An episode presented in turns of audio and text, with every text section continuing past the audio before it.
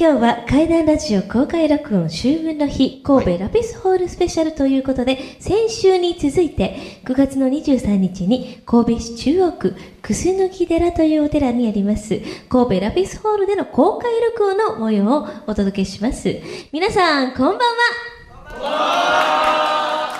すごいです、はい。ありがとうございます。ありがとうございます。ありがとうございます。たくさんの拍手。ありがとうございます、皆さんお分かりですか？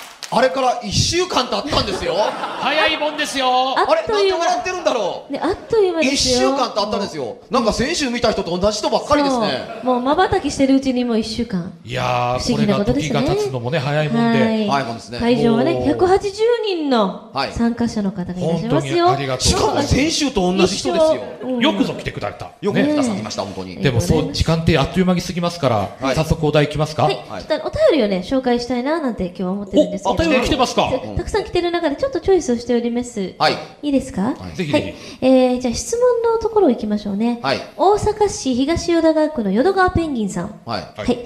恐怖の公開録音、招待状ありがとうございましたえどうい。たしまして23日楽しみにしておりますということはいらっしゃってるんですね。はいあありがとうございます。どうも淀川ペンギンさんなんですけども、はいはいはいえー昔からあやかしの話をすれば、どこからともなく彼らは寄ってくるとの古くからの言い伝えがあります。あはい。当日のこの会場であるね、瑠璃公園。これお寺お寺であるがゆえにちゃんと結界が張ってあると思いますが、うんそういった類はまず中に入ってこれませんよね、そうなると。はい。が、問題その後です。収録が終わって外に出た時、外出た時ですよ。そこから何かついてきたりはしないんでしょうか？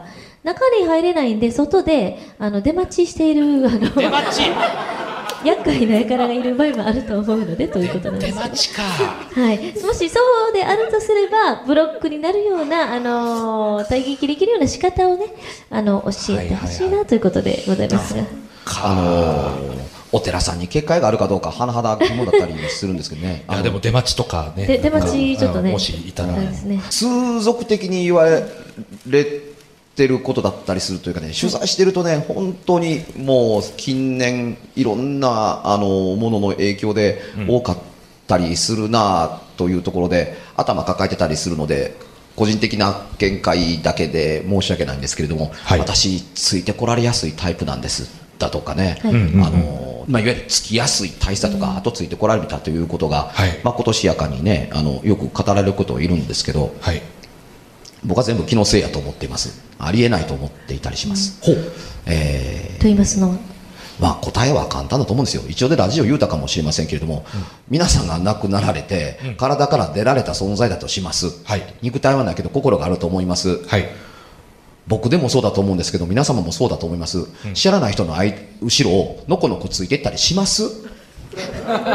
確かにそうですね。いや普通にあの死んだら人の後をついていくもんだったりすると思いますというふうに言いたいところだったりします、もしももしもですよ、うん。そのようなあのことががあり得るという過程上のもとで確率論で言うならばものすごい有名なアイドルがうかうか家には帰れませんよ。あ知ってるあの子。っていうこの世ならざるのがぞろぞろついてくる、うん。大行列やですね。ね。え、あってもおかしくないです。っていうところで人気がこんだけあってこんだけ知名度があってこんだけ何万人もファンがおって、何々アリーナを満杯にするような人間の家に誰もついてけえへんのに、ん。なんであんなについてこないかんねん確かに。確かに。というふうに思うんですよ、要するにこの世ならざるものになったら一人くっついていきやすいことなどということが起こるはずがないと個人的に思っていたりします、いやた確かにねね、よく私拾ってくるんですけれどもっていうとこですけれども、っていう言葉を聞いたりするんですけどあなた拾ってないんでしょ？じゃあ拾ってませんねっていうことだったりん。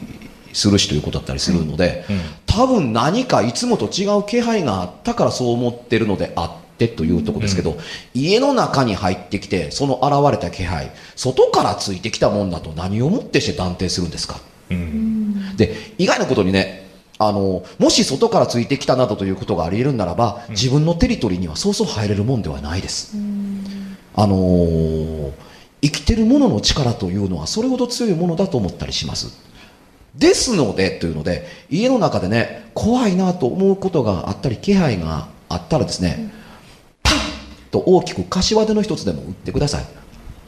これでなしというつもりでパンというふうになしっていうふうに。よくこんな話聞きません？塩巻いとけっていうふうに、巻いた塩でけあの消えてなくなるなんてあんたなめくじやないねんから。確かに。うん、塩でなくなる簡単なもんがね、あのー親類縁者がついてきただとか、親類縁者が現れたんならともかくとして、ねえ、そのゆえあって来てるわけですから、あなたに用事があるんですっていう、これついてきたものではなくて、あなたに用事があって、先ほどのというか先週のお話、先ほどやって何言ってんのお前。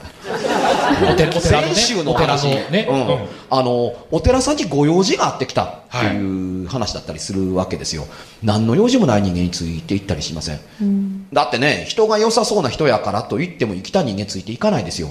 でついていったと100万歩譲ってついていったりしてみても、相手の家の敷地に入ってなおかつついていってガラガラっと開けた敷居の向こうをまたいで一緒に入れるかって入れないですよ、うん。やっぱ寄せの家の空気匂い。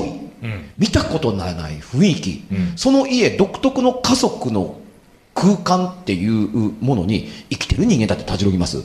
どうぞって言われてもあ失礼しますって断りを入れなければ入れないところというのはやはり結界に等しきものがあるんです。敷居が高うございます壁を意味すると言っても過言ではないと僕個人は思います。こんな高い敷居は壁も等しかったりするので日々日頃から何かに心がけておればそう簡単に超えられるものではないというふうに思っています。薄くて儚くて淡いものだからこそあのあまり誰も見ることがないのではないかなと思うんですよ、はい。うん、そう思っていただければ心を強く持ってください。ってそんなこと何もないからって、そうです。うん。そうですそ。こまでそんなだから、うん。あのビックビック気にするほどそうですよ。そういうふうに大丈夫。認で何にも気にしてない心の油断や好きのある時に、突如家の中にふっと現れるのが怪異だったりするもんなんです、でうわ怖っと思うけれどもどういうわけかその日に突然起こって次の日からは何にも起こらないっていうような、まるであの言葉は良くないですけども鳥間のように怖い思いをしたというような、先週お話しした通りた一回だけ祭りの夜の前日にあったけれどもみたいなことがあるけれども、何も変わってない毎年の行事なのにそれ以降何もない。もちろんこれまでも何もなかったということがあったりするから世の中不思議だなと思いますけれどもあのね、えー言葉にあまり騙されずにつきやすいです私っていう言葉一歩引かれてお聞きになった方がよろしいのではないかなと思ったりします。ということでもう一つだけはいもう一つ。えー実はこれちょっと興味深いですよ。お、なんでしょう？はい、伊賀栗さんという方なんですけども、以前の質問に答えますと言いますのね。ラジオで放送されたことのある方？そうですね。あ覚えてます？皆さんリスナーの方覚えてらっしゃいます？あの三輪車に乗ったまま。あ青森にテレポートした人。そうそうそうそうそうそう。覚えてらっしゃいますか？あの方からですね、来てます。うん警察に保護された時は三輪車と一緒だったそうです。なぜリュックサックに名前が書かれていたのかは当時は近所に女の子は私が一人だったこと。おしゃべりが得意ではなく誰についていく誰かについていくという子供でもなかったそうですと。昔のことで青森のどこで保護されたかは忘れてしまったそうですが保護されて次の家からは高熱で入院はしたそうですということで、これこの世に残るべき1話です。うん。僕個人的には。はい、うん、あの100万回そんなことありえない。100万人からそんなことありえない。うん。100万年そんなことありえないって言われ続けるかもわからないけどこれを本当に体験されたのであるならば、あの打ち消したいわけではないですがしかしこの世にこの体験をしたと断言された方がいらっしゃると本に残したいですね、はい。まあ、じゃあ、それでは、いきますか？いつもの。あ、いつものガチンコのおはい、題。ガチンコお題。はい。今日はね、えーせっかくなので。そうですね。普段は拙者が出してますけれども、うんえーせっかくの公開収録ですんで、えー会会場の皆様からお題をいただきたいと思いますんですけど、お題を出してみたい方、手を、お、おわかあはい。では、はい。あちらの、一人だけですね。た。水木陽子のスリーサイズ以外ならば。それ以外ならば。怖い話に違いないですか？河本と申します。はいいらっしゃいませ。つも楽しく聞かせていたあありだきます。がとうございます。ありがとうございます。お題ですけども、はい、はい。あの、友達がちょっと見たことがあるっていうので、そういう話なんですけども、はい。落ち武者とか、はい。侍が出てくるお話とかってあるでしょはい、はい、はい、はい、はい。落ち武者とか侍ね。今から111年前に亡くなられた小泉八雲の名作「耳なし大一」の中に、はい。えー登場するのに落ち武者がいたりします、であの新耳袋に第一話に書きましたけれどもあのの場所は伏せるんでしたね。えーとある大学のああのー、ダメですよ、皆さんね。ねえ。え、あのー、書いちゃダメですよ、どっかにね。みたいなね。の落ち武者が通り抜けるというお話があったりします。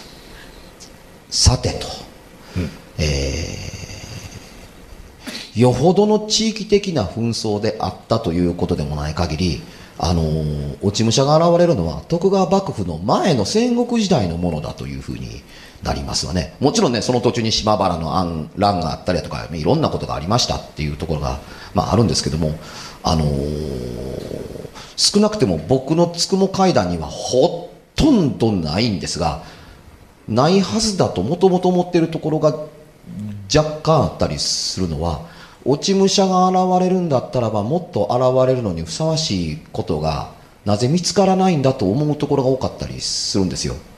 ちょっと言い方を変えますけれども落ち武者がね一体何を図らんでまだこの世に現れてんの？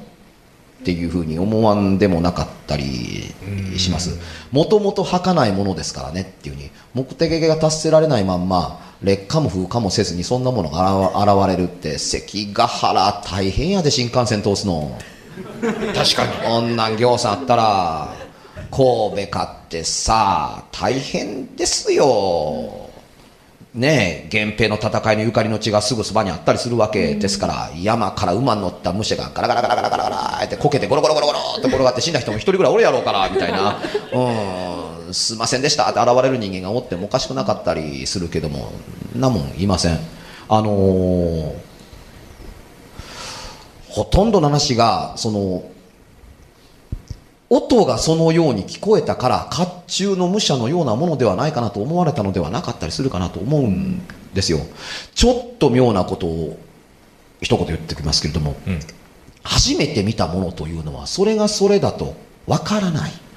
うん落ち武者を見たことがないものが落ち武者と思うのはなぜなんだろうなと思うのが一点。例えばここに宇宙人を見たとのたまう困った人がいます。で。宇宙人を見たことがある人間が、まあ、いわばね、フランス人を見たことのある人間がフランス人と神戸で会ったって言ったら、ああ、それはわかるわと思いますけども、宇宙人見たことのない人間が宇宙人見たって言ったら何を基準に宇宙人やってるこれは宇宙人ちゃうんか？みたいなことになったりする可能性はなきにしもあらなかまあ、ったり宇宙人だっていう人もいるかもしれない、これがね。ああ知ってる人は違うってもちろんわかるけど。で落ち武者と呼ばれたりする存在のものというのを見て落ち武者っていうのはあの鎧や甲冑着てましたっていうところですけど、昔のあのいわば戦闘員と呼ばれる人というのはほとんど鎧なんですよ着てませんからね。鎧武者なんていうのはもうあの相当の身分の高い方だったりする。ほとんどは足軽の戦いみたいだったりする増票の戦いこの間まであの桑や好き持ってた人間が、うん、あの戦で駆り出されて何か持って出てくるみたいな世界だったりするわけだ。この人たちの無念さの方がはるかに強いのではないかと、僕は思わんでもないですっていうところと同時にその念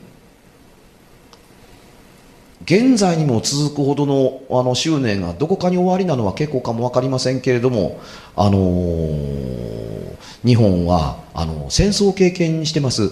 あるいは災害を経験していますということを繰り広げて、えー現在の、あのー世の中があったりするわけですがその歴史のさまざまな時点でこの世に、あの深い悲しみや強い思いを残された方が出てけえのはなんでやねんっていうふうに思わんでもない。僕の取材力が足らないかったりするのは当然だったりするんですけどもそれでもあのモンペ姿の女性が現れて物を訴える方が正しかったり当たり前でそんな話がたくさん聞ける方があのー階段としては素直な世界だなと僕個人的には思うんですね。徳川幕府の前ですよともかく合戦やってたのは。なんでまだ落ち武者であの現れないかんの。っていうところなのとそれほど強い思いがあるんならそんなことやった人間のところに行ってください、なんで私関係ないのに時を超えて現れてくるんですか？っていうふうにそれほど報われないほどの強い思いはないやねんみたいに思わんでもない。確かに。でもそう。ね。筋はとそういう幕府のそう子孫とかね、そういうやつらのところにやっぱ私落ち武者見たことありますよ、また何を言い出すんだ本 さて、え他に質問のある方だったら、うん、何よそれ。え、あありますあります、うん、大阪城遊びに行った時にうん。5人ぐらいで行ったんですけど、うん。でなんか内武者がどうのっていうなんかそれ真っ昼間う噂いえ夜です。夕方。うん、であの大阪城のこう天守閣の方見てたんですよ、うん、でも何もないやんっていう話をしてたんですね。うん、でも結構自分たちと同じ大きさをこう探してて落ち武者いないかおら茶武者いないなと思ってたけどいい品は、広く見たらめちゃくちゃ大きい顔のお茶武者が見えたんですよ。お茶武者でおち武者が。お茶武者じゃないよ、見えたんうん。一応黙って聞いといたらな。そ、の時にね私ねわーって言ったわけ、うん。わーって言った時に、一緒にいた、ん。もう一人もわーって言ったの。うん、同時に、うん。上見てて、うん、で二人一緒のもん見てるんですよ、うん。落ち武者を、うん。めちゃくちゃ大きい顔。めちゃくちゃ大きい落ち武者。もうお城並みに大きい。ものすごい大きい顔。だけ？顔だけ。顔だけ。顔だけなの。うん、本当に。めちゃくちゃ大きいだ。どれぐらい大きいか分からへんねんけど、もうあどう言ったらいいの？だ天守閣が隠れるぐらいやとか、あもうあのみ見てるお城と同じぐらいの大きさっていう。お城があったらこの真隣ですもうお城に分けないぐらいの大きい顔です。あーすいません、こんなん連れてラジオやってるんですよ すいません。本ね、当ですって。ちょっとまあウルウルトラマンということでじゃあ。で二人が一緒に同時に見てるんで。ウルトラマン。それがギリギリ救われる話やね、パッと現れた、うん。頭どうなってた？頭、頭っていうよりもなんかバサ髪の毛ッバッサッバッサバッサー、うん、もうなんかテレビドラマで見た時のまんま、えだって顔だけなんじゃないの？血がどこに流れ首から上。バストアップってこと？首から上。なのにバッサバッサー。うん。何の用事が出てきたよねッまあね。ねえ、大阪城はごご承知の通り大阪商人が、あのー建て直した鉄痕キンクリートの結婚お城ですからね、うん。しかもたそもそもの建ってる場所は現在建ってる場所ではないところにもともと大阪城は建て直されて建ってるので、そこに現れないかんというのはねねえ。大変ですわ、なんででしょうね。うん、他にどなたかお題出してみたい方挙手。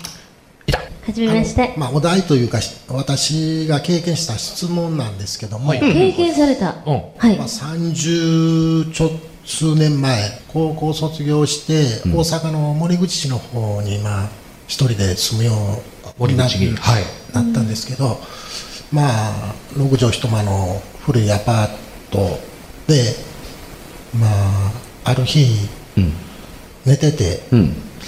で息苦しいなという感じで目が覚めたんです、はい。何かこう胸のあたりに何かが乗ってる誰かに乗られてるような感じがして、息苦しいもんで目が覚めてまあ振り払おうとしてももう体が動かない、まあ、初めてそれが金縛りはい。ということで。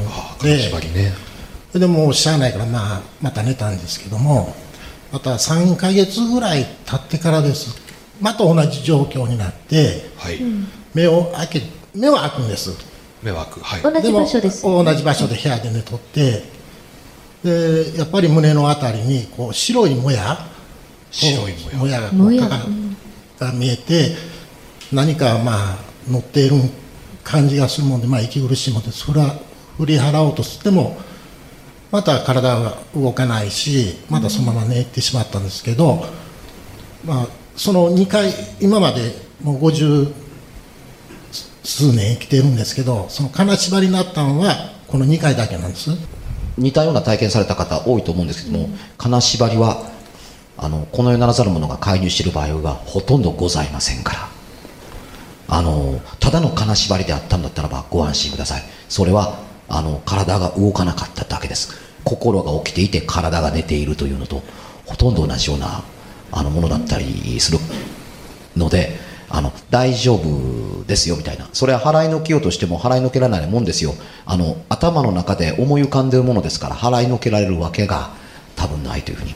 あの金縛りに合うということというのはあの心霊ブームの後であの起こって霊現象とくっついたものの話がほとんどでだと思って、えーいただければいいのでと僕個人的には思います。実は昔の怪談ではなくて現代怪談の新耳袋が登場する前のオカルトブームの時に金縛りとワンセットになって登場してきたあのセットのメカニズムだったたりするんです。で実際あの目が覚めて体が動かないということというのはってあるもんなんですよ。あのーまるで心と肉体というか精神と肉体が切れてるかのようなごとくで。でほとんど寝ている時と関わりがあるので、あのー怖いものと金縛りが100%全部別々のものとは違ったりすることはあったりするんですがこの世のならざるもので体が動かなくなるものというのはもっといろんな要素が複合して現れてきたりするのが一点なのと恐怖で体が動けない。あんまりの怖さに体が固まってしまって動かないという場合がほとんどだったりするのでというとですからあのそれぐらいでは全くお気になさらなくて、えー大丈夫だと思ってくださいというかそういうものほどよまよい事だというふうにあの片付けていただいた方が、あのー結構だと思います。何より大事なのは本人の心が正常に判断できる状況にあるのかという体験談を体験談というのだと思ったりすると思うんですよ。ちょっと逆で体が動くのにという話をしますけれども僕の友人であってもなくてもこんな話を聞いたことがあるのではないかと思います。事故で体が吹っ飛んだ時に物がものすごくゆっくり見えてきたなどこかあの普段元気な時には全く作用しない何かのスイッチが心のスイッチがどこかにあるのではないかなと思ってたりしますが普通の時に働くスイッチの1個が、まあ、金縛りかなと思ってたりするので霊現象とあまり結びつけない方がおよろしいかと思います霊現象という言葉を口にするのも僕はあまり好きではないという、まれにあるんですか？そういうやっぱり怪異と結びつくような。例えばその白いもやがこう見えたですとかそういった点もお話の中にありましたけど白いもや。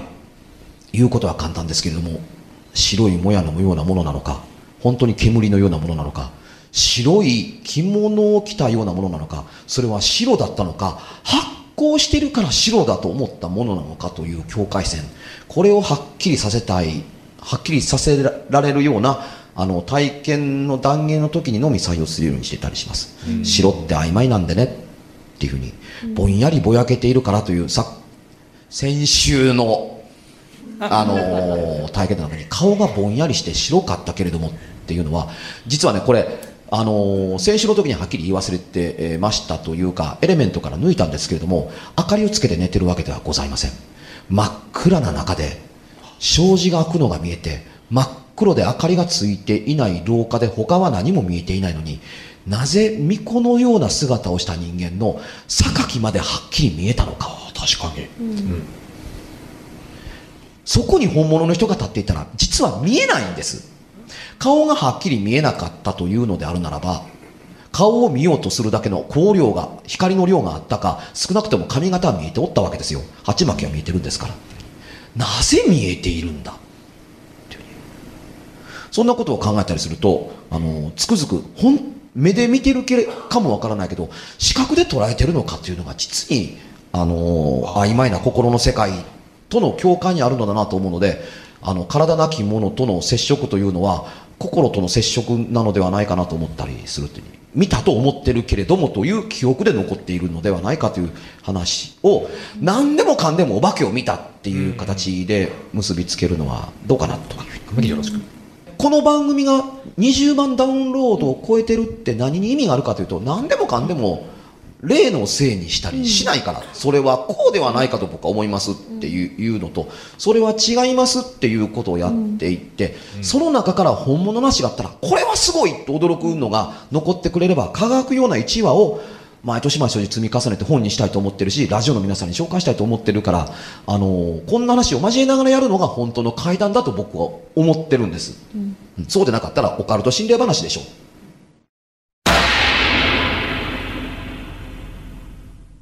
番組のホームページでは過去に放送した怖い話を聞くことができますし、いろいろな情報も載せております。ぜひ、ラジオ関西怪談ラジオ怖い水曜日のホームページをご覧ください。